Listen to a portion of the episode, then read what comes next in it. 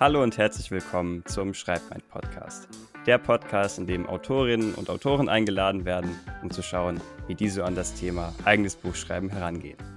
Heute im neuen Jahr habe ich für euch Gloria Trutnau im Podcast. Sie hat bereits mit ihrem Dystopieroman Left to Fate Die Ausgesetzten 2018 den Schreibwettbewerb von Tolino und Impress gewonnen, wodurch auch später dann der Roman entstanden ist. Und ihr nächster Roman, mit dem Titel Viele Träume führen ans Ziel, ist ein Young Adult Romance Roman und dieser erscheint am 25. Februar 2022 beim One Verlag. Und wie gehabt, alle genannten Links dieser Folge sind in den Show Notes zu finden. Das heißt, das Buch und alle weiteren genannten Links hier findet ihr wie immer da.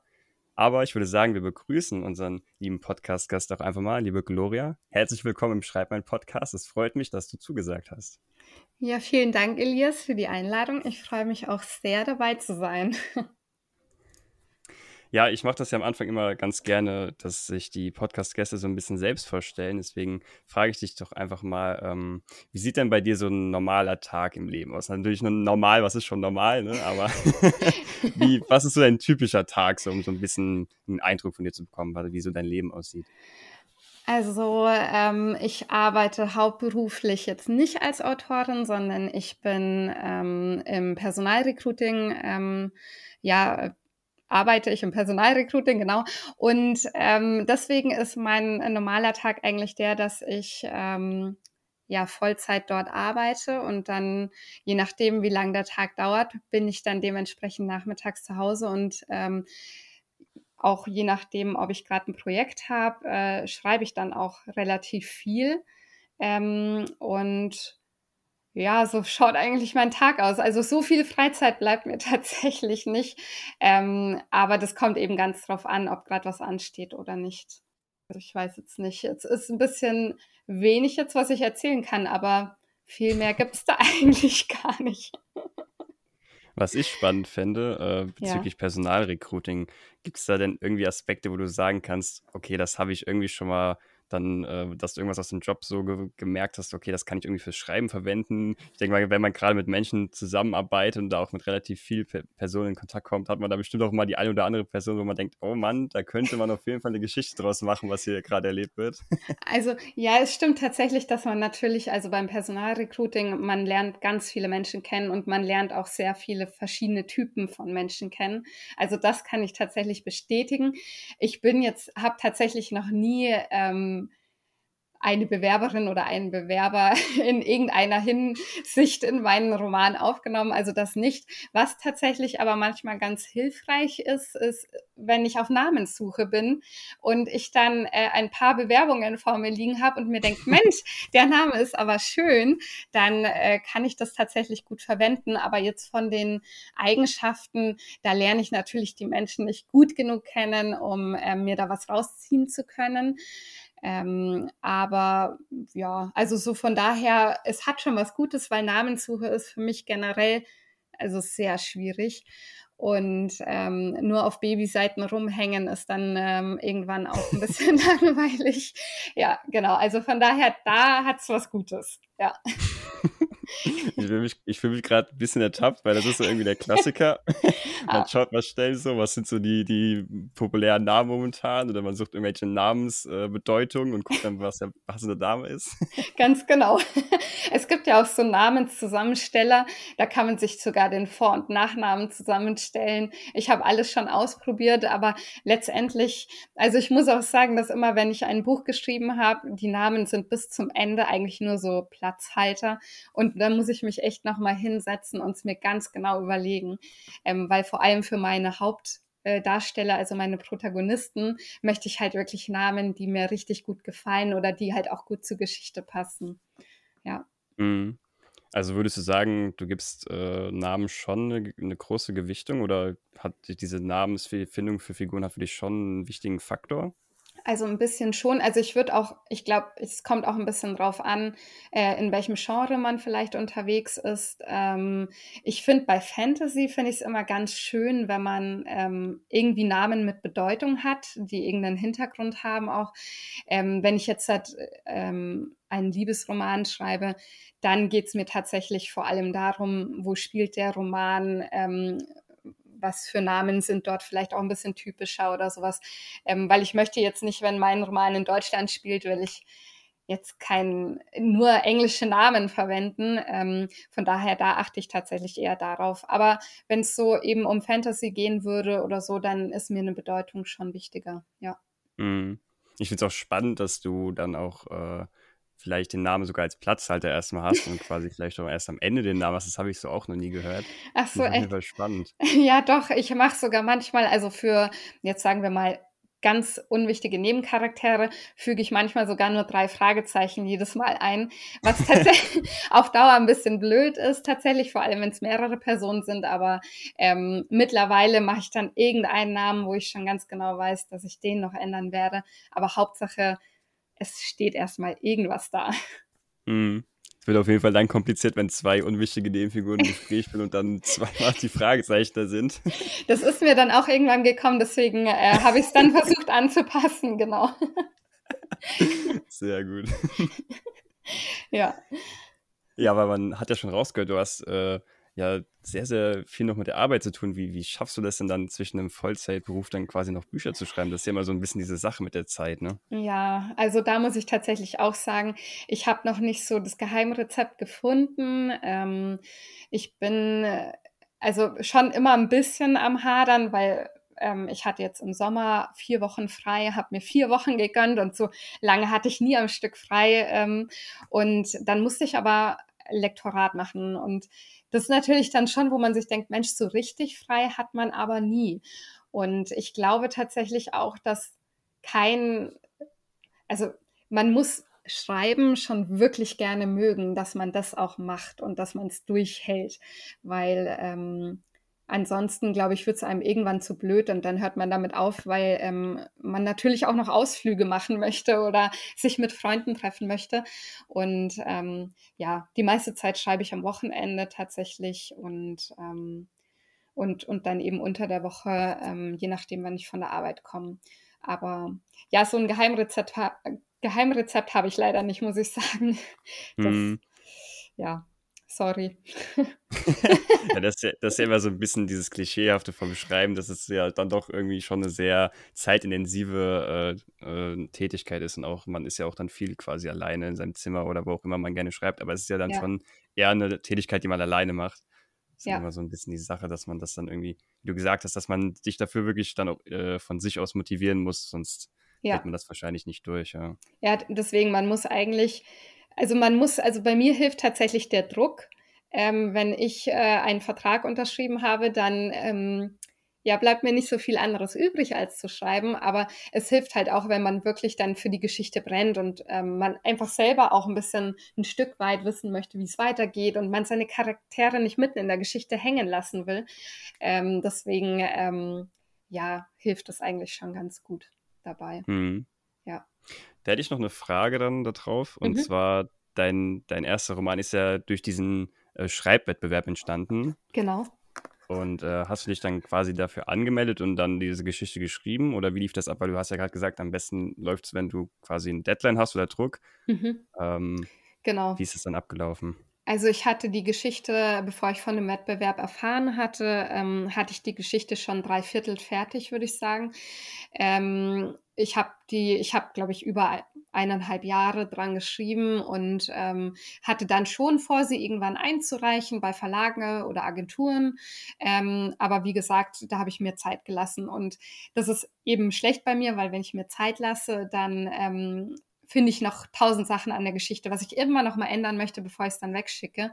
Aber da war es dann tatsächlich so, dass ich im Internet eben von dem Wettbewerb erfahren hatte und ähm, meine Geschichte hatte eigentlich ganz gut reingepasst und ich hatte dann noch ungefähr zwei Monate Zeit ähm, und habe dann in den zwei Monaten die Geschichte zu Ende geschrieben und habe ein Exposé noch verfasst, ähm, weil es natürlich auch Teil ähm, des Wettbewerbs war, dass man das mit einreicht und ähm, und dann habe ich es innerhalb dieser zwei Monate auch geschafft. Ich muss zwar sagen, es ist knapp geworden und das Ende war dann auch holter die Polter. Also wirklich äh, habe ich ganz schnell abgehandelt, aber, aber es hat äh, anscheinend gereicht, äh, einfach um zu überzeugen, dass die Geschichte ähm, Potenzial hat. Und ähm, genau, und dann hatte ich da eben ähm, dadurch gewonnen und die Geschichte dann auf diesem Zuge oder in diesem Zuge besser gesagt hat ich sie dann veröffentlicht ähm, 2019 genau.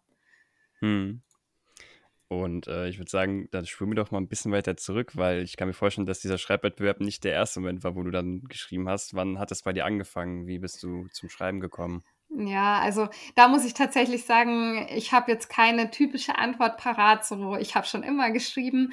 Ähm, ich kann mich tatsächlich nicht erinnern, ob ich schon immer geschrieben habe. Ich weiß, dass eine Freundin von mir schon immer geschrieben hat und dass ich mir das immer durchgelesen habe und ich fand es total spannend, ähm, weil man ja wirklich so seine eigene Welt erschaffen kann. Ich fand das ähm, faszinierend, aber ich glaube, ich habe nie so aktiv selber mir da zu Gedanken gemacht. Und in der Ausbildung ähm, habe ich tatsächlich dann, ich weiß auch nicht, ich habe also ich wollte tatsächlich erst, muss ich zugeben, Drehbücher schreiben. Ich fand äh, alles um den Bereich Film wahnsinnig spannend und dachte mir, wie komme ich in den Filmbereich oder ähm, dass ich meinen Job kündigen muss.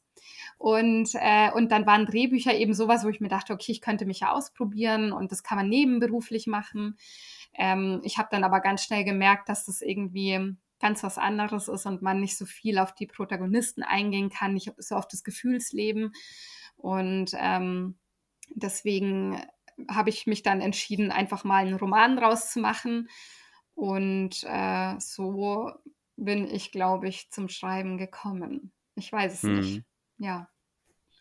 Ich finde es auch krass, dass man also ich kann mir vorstellen, dass viele denken, okay, Drehbuch schreiben, Roman schreiben ist so irgendwie alles schreiben. Mhm. Aber ich fand es auch krass, dann irgendwie mal zu sehen, okay, ein Drehbuch ist auch einfach vom Aufbau einfach wirklich, also nicht komplett was anderes, so ist jetzt kein anderer, anderer Planet, aber es ist, hat ja schon irgendwie andere Regeln, wonach das Ganze funktioniert. Man muss ja auch irgendwie andere Dinge beachten. Also das ist ja auch schon auf irgendwie noch Fall. eine eigene Schiene. Ja, auf jeden Fall. Also das hat tatsächlich sehr wenig mit dem Romanschreiben zu tun, einfach weil es da fast nur um die wörtliche Rede geht und um, also die, die Beschreibungen von Ortschaften oder sowas, die finden ja gar nicht statt. Die sind ja wirklich nur ganz kurz getaktet aufgelistet irgendwie. Also deswegen, ähm, und man, es ist auch wahnsinnig schwierig, weil man muss ja ähm, nur durch die wörtliche Rede und so durch die Gegebenheiten so ein bisschen dem, dem Zuschauer dann so keine Ahnung, die Gefühlswelt des, ähm, des Hauptdarstellers auch so ein bisschen darbringen. Und ja, also es ist sehr schwierig. Da habe ich mich beim Roman tatsächlich ein bisschen leichter getan, ja. Hm. Ja, stimmt, da triffst du gerade einen guten Punkt. Beim Roman kann man ja einfach schreiben, okay, die in die Person, also wenn man es plump macht, die fühlt sich gerade so und so, aber genau. im Film, da reden die Personen ja nicht normalerweise, oh, ich fühle mich gerade mies drauf oder so. Da muss man ja, ja, irgendwie durch irgendwelche Gesten oder irgendwelche kleinen äh, Details das irgendwie hervorheben. Ja, genau. Und irgendwie auch so unterschwellig, vielleicht eben durch die wörtliche Rede, damit man einfach merkt, okay, anscheinend geht es der nicht so gut. Also irgendwie so. Und deswegen ähm, ist was anderes und da, das war irgendwie nicht so befriedigend, so für meine Geschichte, die ich so schreiben wollte. Und dann dachte ich mir, okay, dann schreibe ich es erstmal als Buch und danach kann ich es dann nochmal als Drehbuch umschreiben. Habe ich aber dann nie getan. Also das war dann auch, nee, ich war ganz zufrieden dann mit dem Buch, deswegen, ja, ist es hm. so geblieben. Hast du vielleicht für Wunschtraum, also in der Zukunft irgendwie das, das Wunschdenken, dass du irgendwann vielleicht nochmal ein Drehbuch schreiben willst oder bist du jetzt, dass du sagst, okay, ich bleibe jetzt beim Roman schreiben, das gefällt mir dann doch besser? Also so ganz abschreiben würde ich es nicht. Also momentan fühle ich mich total wohl, äh, Romane zu schreiben und ich könnte mir noch so viel vorstellen, auch ein anderes Genre zu schreiben, aber ähm, tatsächlich, weil, wie gesagt, also der Bereich Film, ähm, ich finde den einfach wahnsinnig spannend und äh, ich würde mich freuen, irgendwann mal ein Drehbuch schreiben zu können. Ähm, und sowas dann tatsächlich äh, auf der Leinwand zu sehen, wäre natürlich super. Ähm, aber es ist jetzt nicht so, dass ich äh, mein, also dass es so ein Lebensziel ist und dass ich ohne nicht glücklich werde. Also so ist es dann auch wieder nicht. Ja. Da würde ich sagen, apropos viele Träume führen ans Ziel und Drehbuch schreiben, würde ich sagen, gebe doch einfach mal auf deinen Roman ein, der im Februar erscheint. Die mhm. klassische Autorenfrage. Worum geht es denn in dem Roman? Ja, ich habe mich ja schon vorbereitet, so ein bisschen zumindest. Ich wusste ja, die Frage kommt. Also, ähm, wie du ja schon meintest, äh, viele Träume führen ans Ziel ist ein Young Adult äh, Romance äh, eine Romance-Geschichte, genau. Und äh, deswegen, also es geht in dem Buch um die 18-jährige Leni. Ähm, sie hat gerade ihr Abi gemacht und ähm, weiß aber tatsächlich nicht so recht, was sie mit diesem ähm, Abschluss anfangen soll und ähm, ist ein bisschen unzufrieden und gerät dann tatsächlich an ein, also sehr zufällig an ein Praktikum in den Bavaria Filmstudios. Ähm, dort ist sie dann als Setrunnerin ähm, bei einer Serienproduktion und äh, gleich am ersten Tag ähm, kriegt sie sich mit einem Mitpraktikanten in die Haare und der Streit artet leider etwas aus und sie hat ein paar Probleme damit und ähm, ja, dann ähm, bekommt äh, Jonas, äh, der Hauptdarsteller der Serie, tatsächlich Wind davon und bietet ihr einen Deal an, ähm, der aber nicht ganz eigennützig ist, weil er seine eigenen Probleme auch noch mitbringt und ähm, er hofft dadurch zwei Fliegen mit einer Klappe zu schlagen und ja, so ungefähr würde ich den Inhalt mal zusammenfassen, ohne zu spoilern. Und äh, wir haben jetzt schon ein paar Mal das Genre erwähnt, Young Adult Romance, mhm. für Leute, die vielleicht das, warum auch immer, das ist eigentlich ein relativ großes Genre momentan, die davon vielleicht noch nichts gehört haben. Was kann man sich darunter vorstellen, beziehungsweise wie würdest du das Genre beschreiben? Also es ist auf jeden Fall eben eine Liebesgeschichte, ähm, die für, äh, im Grunde für jüngere Leser ist, also ein Jugendroman. Ähm, ich würde mal sagen, die äh, Protagonisten sind dort immer so von 16 bis 19 Jahre alt. Ähm, weil dann geht's ja weiter mit New Adult ähm, und da sind ja die Protagonisten so ab 20, 21 Jahre. Man kann da einfach so ein bisschen die Zielgruppe eingrenzen und ähm, damit der Leser auch ungefähr weiß, ähm, ja, in welcher Situation sich vielleicht gerade die Protagonisten auch befinden, mit welchen Problemen sie zu tun haben, weil ähm, bei mir geht es zwar jetzt nicht um die erste Liebe, aber natürlich sind 16-Jährige vielleicht ähm, ein bisschen mehr mit erster Liebe beschäftigt als jetzt die 21-Jährigen, die schon ähm, erste Erfahrungen gemacht haben und ähm, dann ähm, auch vielleicht so ein bisschen, ja, andere ähm, Probleme haben, die einfach so mit dem Erwachsenwerden zu tun haben. Hm. Ja, es greift ja auch total also diese, diese Probleme oder diese Thematiken auf, die einen so in dieser Zeit äh, also so beschäftigen. Zum einen, wie du schon gesagt hast, diese Liebesthematik, aber auch äh, dieses Ding, was macht man nach dem Abi? Irgendwie weiß man noch nicht, wo man hin will oder man hat noch nicht so das, wo man sagt, das ist so mein Ziel. Ja. Das sind ja auch alles Themen, die einen da in dieser Zeit total beschäftigen. Ja, total. Also das war mir tatsächlich auch so ein bisschen wichtig, ähm, weil ich komme ja aus dem Personalrecruiting und ähm, ich merke es halt schon immer, Lebensläufe sind so unglaublich wichtig und keine Lücken darf man haben und ähm, man muss immer irgendwie, ja, eben lückenlos sein Leben vollbracht haben, beruflich zumindest und ähm, ich finde es halt einfach wichtig, dass man irgendwie auch auch für jüngere Leser, dass sie einfach verstehen, dass es nicht unbedingt so wichtig ist, dass man immer sofort weiß, worum es im Leben gehen muss und ähm, dass da auch ein bisschen der Druck genommen wird, weil, ähm, ja, keine Ahnung. Also ich finde, man müsste da ein bisschen lockerer werden tatsächlich. Hm. Ja. War das auch so dieser Aspekt, der dann im Vordergrund stand am Anfang der Geschichte? Oder hat sich quasi dieses Genre dann daraus aus der Geschichte quasi ergeben? Was war so zuerst da von deiner, von deinem hm. Buch? Ich würde tatsächlich sagen, hm, das ist jetzt das ist eine schwierige Frage. Ähm, ich finde oder ich glaube, es war tatsächlich zuerst so ein bisschen die Selbstfindung und dann die Liebesgeschichte. Also ich muss sagen, die zwei Geschichten, das waren auch mal zwei Geschichten und äh, ich habe sie zu einer zusammengefügt, weil ich fand, das passt perfekt zusammen. Und deswegen ähm, weiß ich jetzt tatsächlich nicht, welche Idee zuerst da war. Äh, die Idee mit dem äh, Filmpraktikum und eben Schauspieler und Praktikanten oder äh, ob es jetzt tatsächlich ähm, das Abi war und eben die Frage, was man machen soll. Also das sind zwei Ideen, die zusammengewachsen sind. Deswegen kann ich das nicht so genau sagen. naja, ob jetzt Abitur oder Liebe zuerst war oder das Huhn und das Ei. Ja. Letzten Endes steht das Buch. Ganz genau. Keiner will wissen, was zuerst da war. Hauptsache es ist da. Ganz genau. ja. Ja, wir haben ja schon ein bisschen über die verschiedenen Figuren äh, gehört von dir, mhm. ohne jetzt da groß in, in irgendwelche Spoiler reinzugeraten. Aber wer ist denn, also hast du einen Lieblingscharakter? Welcher hat vielleicht beim Schreiben total viel Spaß gemacht? Kannst du da irgendwie eine Tendenz sagen? Ja, also gut, also die Hauptprotagonisten, also Leni und Jonas, ähm, die finde ich natürlich, ähm, sind mir besonders ans Herz gewachsen, weil man einfach die meiste Zeit mit ihnen verbringt. Ich schreibe ähm, oder ich habe auch aus beiden Sichten geschrieben, also nicht nur aus Lenis Sicht, sondern auch aus Jonas Sicht. Ähm, und von daher äh, gehen einem die schon ein bisschen näher. Aber ich muss auch sagen, ähm, Jonas hat einen besten Freund, ähm, der Tobias. Und ähm, der ist mir tatsächlich auch sehr ans Herz gewachsen. Also der ist mir richtig sympathisch geworden, so mit dem Schreiben auch. Ich hatte den am Anfang gar nicht so äh, groß äh, irgendwie in meinem Kopf, aber ähm, tatsächlich ist der mir dann äh, auch sehr ans Herz gewachsen. Also er macht tatsächlich den beiden anderen sehr Konkurrenz, ja. Wie schnell einem drei Fragezeichen ans Herz wachsen können. Genau. Nein, Tobi hatte, Tobi hatte von Anfang an keine drei Fragezeichen. Tobi war von Anfang an Tobi. verstehe, verstehe. ja.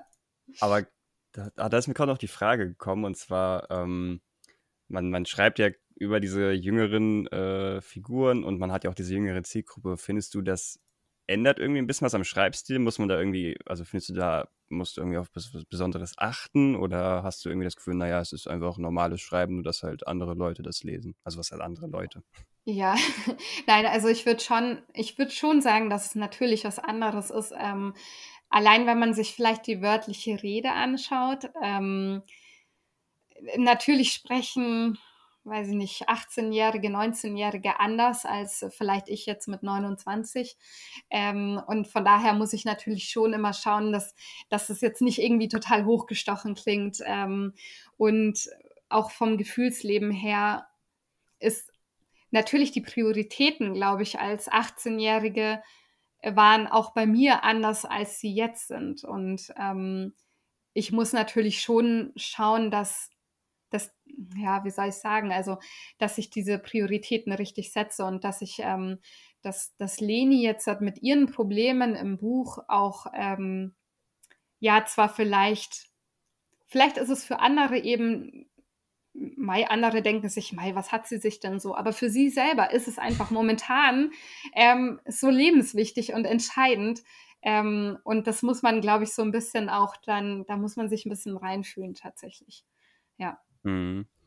Und äh, hast du da vielleicht irgendwie Tipps oder sowas, wie dir das gelungen ist oder wie du da irgendwie dann Stellen entdeckt hast, wo du dann gemerkt hast, oh, da hat's, da ist, muss ich nochmal drüber gehen? Äh, hast du da irgendwie was, was du sagen kannst? Hm, also Tipps, äh, Tipps bin ich immer ganz schlecht. Also ähm, was ich ganz wichtig finde, natürlich, dass man ähm, in dem Genre, in dem man schreibt, auch selber sehr viel liest ähm, weil man da einfach jetzt sich nicht unbedingt vergleichen muss, aber einfach ähm, so ein gewisses Gefühl auch bekommt dafür, ähm, wie vielleicht eben, ja, eben die Sprache auch so ein bisschen ist.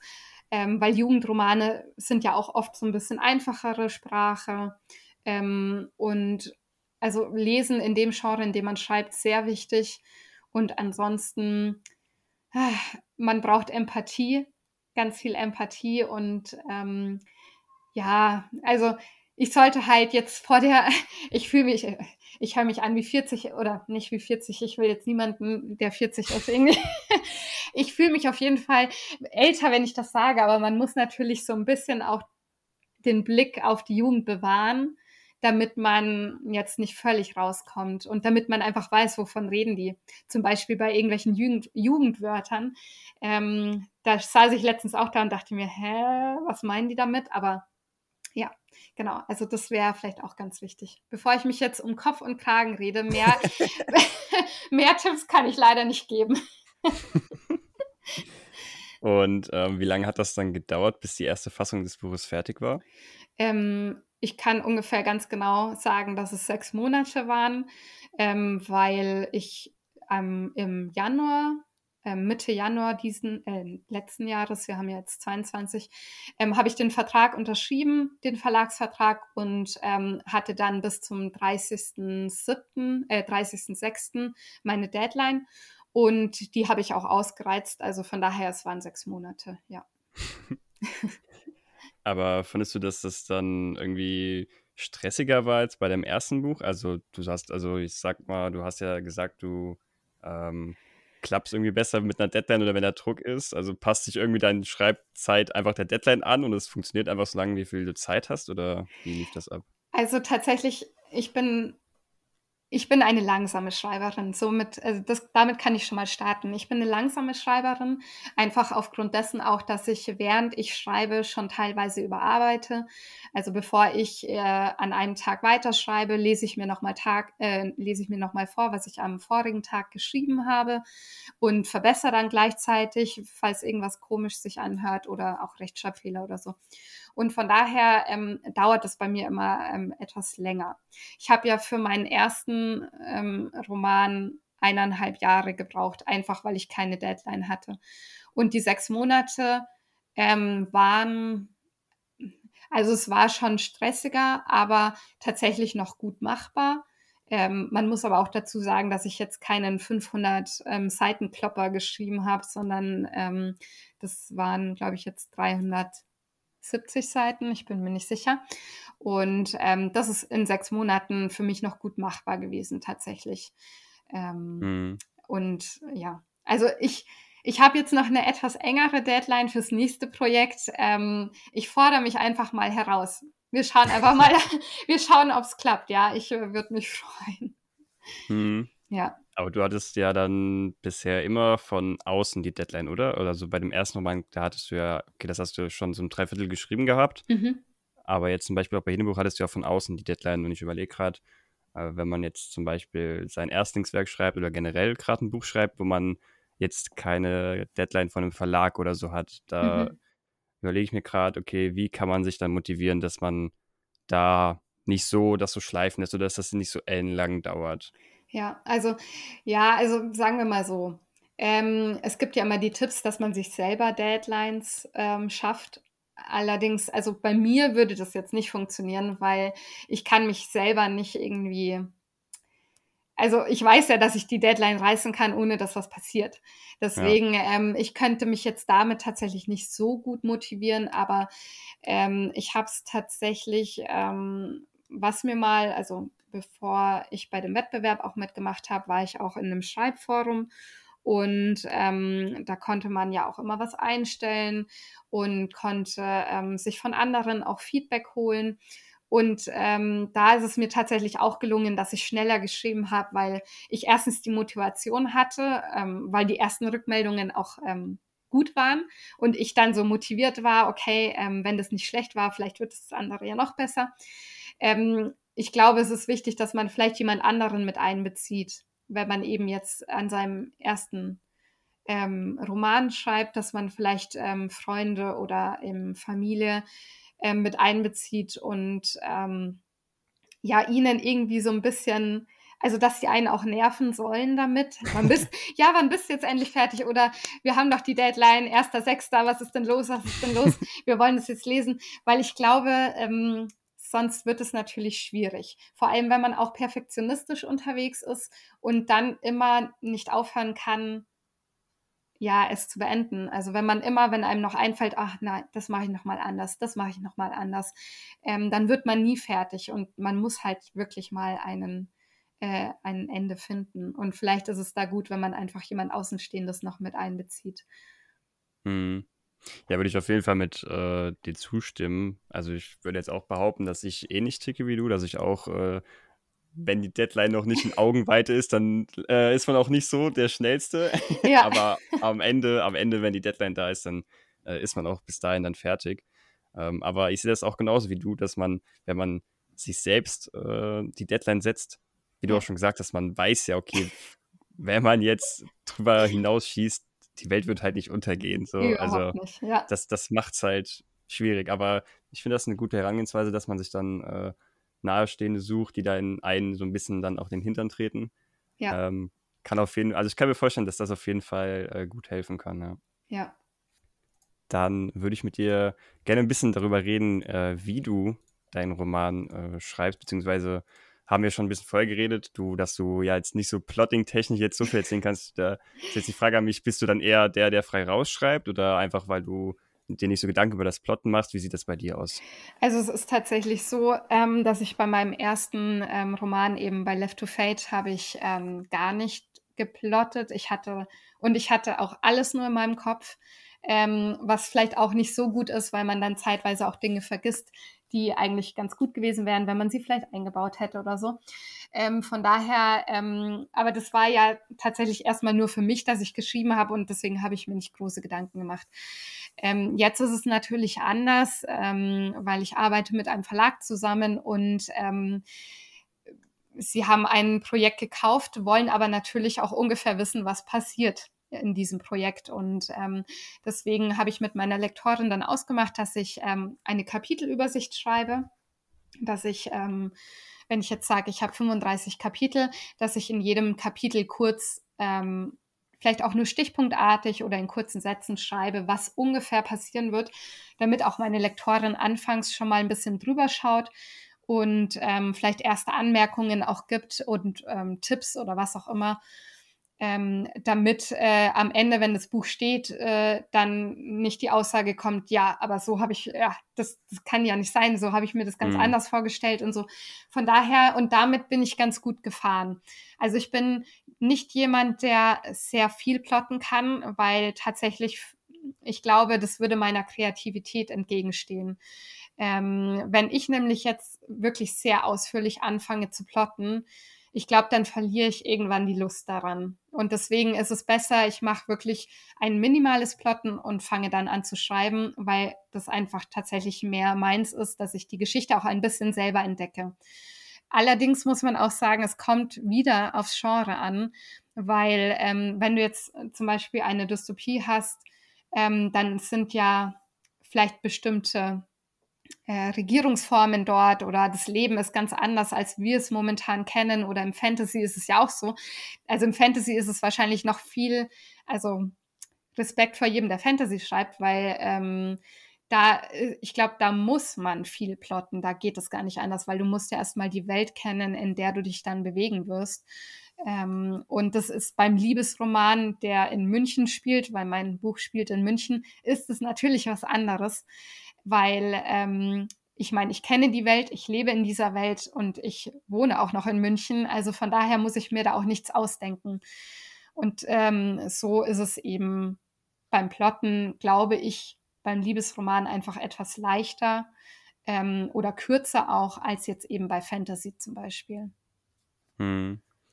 Und wie kann man sich dann diese Kapitelübersicht äh, vorstellen? War das dann wie so eine Excel-Liste, wo man dann, also hast du dann quasi inhaltlich das einfach so kurz wie eine Inhaltsangabe so zusammengeschrieben oder war dann auch wirklich so, okay, das Kapitel, da passiert das und das, weil das etabliert dann den Charakter oder die und die Entwicklung steigt dann ein oder war das dann eher erstmal wirklich nur inhaltstechnisch? Also es ist inhaltstechnisch, ich hoffe, dass, ähm, oder ich gehe davon aus, dass das, was ich schreibe, auch dann so ein bisschen dazu führt, dass eben meine Lektorin zum Beispiel erkennt, okay, diese Handlung ist wichtig, weil später haben wir mal diese Handlung und die führen zusammen oder so. Also ich mache es tatsächlich so, ich schreibe, äh, ich habe eben so eine Excel-Tabelle, schreibe Kapitel 1 und dann ähm, nur ganz grob, ähm, sie sprechen über ihr Problem und söhnen sich aus, sowas in der Art. Ich habe mhm. zwar, ich habe es auch schon von Autoren mitbekommen, dass sie die Kapitel sehr detailliert plotten, also dass sie wirklich schreiben, ähm, XY geht in das Zimmer und fragt ähm, Z, was er da gerade macht. Z sagt, ähm, er schaut Fernsehen und zwar diese Serie, bla bla bla. Ähm, das mache ich nicht. Ich mache wirklich nur diese groben Punkte. Ähm, sie söhnen sich aus, er fängt den neuen Job an, ähm, der erste Arbeitstag ist ist langweiliger, als er dachte oder irgendwie sowas, damit man mhm. ungefähr diese Struktur hat, aber mehr tatsächlich auch nicht. Was ich spannend finde, ähm, wie kommst du dann weiter? Also wie kommst du dann beim Schreiben weiter, wenn du jetzt sagst, okay, ich weiß jetzt nicht, wie es weitergeht oder so, oder hast du diese Momente gar nicht, weil es sich einfach so ergibt? Also wie, wie sieht dein Schreibflow oder Schreibprozess dann aus? Also was ich natürlich, bevor ich jetzt die Kapitelübersicht habe und bevor ich jetzt das Projekt ähm, bei einem Verlag unterbringe, weiß ich natürlich schon, also was wichtig ist, glaube ich, dass man Anfang und Ende kennt. Und ich glaube, es ist außerdem wichtig, dass man so einen Mittelpunkt hat. Ähm, ich habe dann, wie es jetzt zum Beispiel bei Viele Träume führen ans Ziel ist, ich hatte Leni, ähm, ich wusste, sie ist unglücklich, ähm, weil sie nicht weiß, wo sie hin will. Sie hat einfach ihr Abi und ich wusste, es soll ans Set gehen, ans Filmset. Ähm, und ich hatte dann tatsächlich auch eine Wendung, die ich jetzt nicht sagen will, weil sie spoilert, die hatte ich. Und dann natürlich das Ende hatte ich auch.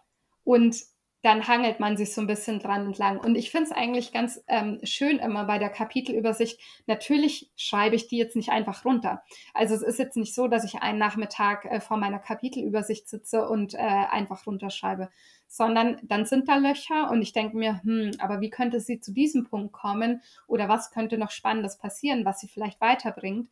Und so fülle ich das dann langsam tatsächlich.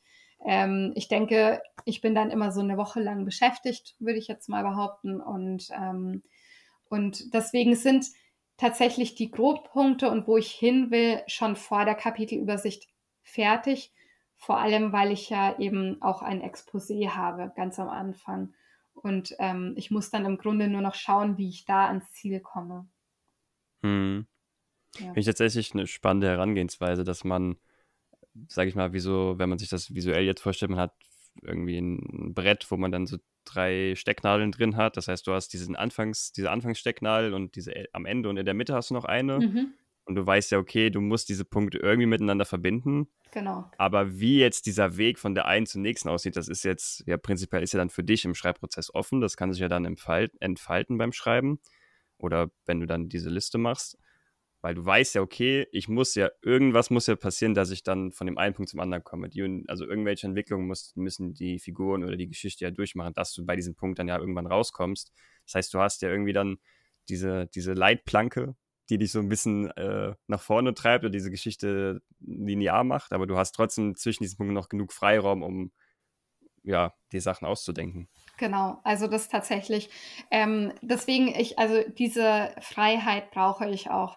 Ähm, und mir ist gerade eingefallen, also zum Beispiel bei Left to Fate war es ja so, also es ist eine Dystopie und ähm, das, also da geht es nur kurz darum, dass man eben, ähm, dass New York äh, also nicht ausgestorben, aber da leben keine Menschen mehr, es ist ein Gefängnis geworden und man wirft da im Grunde die Gefangenen einfach rein. Und äh, diese New York ist von einer Kuppel umgeben, dass äh, eben die Leute nicht raus können. Und ähm, ich war, also ich habe wirklich geplottet und habe mir gedacht, hm, also ich hatte fast alles schon. Ich wusste nur nicht, ich wusste zu irgendeinem Zeitpunkt müssen diese Leute aus New York raus. Ich wusste nur nicht wie. Und dann muss man tatsächlich manchmal eine Geschichte auch so ein bisschen liegen lassen. Und irgendwann ist es mir dann plötzlich gekommen und dann dachte ich mir, ja wunderbar, so funktioniert's. Und dann konnte ich weitermachen. Ähm, das ist jetzt natürlich vielleicht bei einer Dystopie ein bisschen komplexer, aber ähm, so funktioniert es eben auch beim Liebesroman, dass man einfach manchmal, es kann einem nicht sofort alles einfallen. Ich finde es wichtig, dass die Geschichte auch manchmal ein bisschen liegt. Also den, den, den Ursprung meiner Geschichte, also von viele Träume führen ans Ziel, den hatte ich auch schon mit 19, 18, ich weiß es nicht mehr. Es war einer der ersten, wenn nicht die erste Geschichte, ähm, die ich mir ausgedacht habe. Aber ich habe damals schon gewusst, sie ist noch nicht bereit zum Aufschreiben, weil einfach so vieles drumherum noch fehlt. Und ähm, wenn ich die Zeit habe, dann nehme ich sie mir und lasse sie auch mal liegen und überlege immer wieder mal. Ähm, und deswegen tatsächlich äh, ist es ganz schön, wenn man natürlich jetzt eine Geschichte hat, wo man wirklich ähm, ja, also bei meinem aktuellen Projekt, die Idee habe ich jetzt nicht schon jahrelang gehabt. Das kam jetzt wirklich sehr schnell und ich habe auch sehr schnell überlegt, was mache ich. Und ähm, dann setze ich mich halt wirklich jeden Tag dann dran und überlege, was könnte man da machen? Warum macht er das jetzt überhaupt? Wie kommt er dahin? Kann er durch irgendwelche Freunde das und das machen? Was auch immer. Also da kommt man eigentlich gut zum Ziel, finde ich.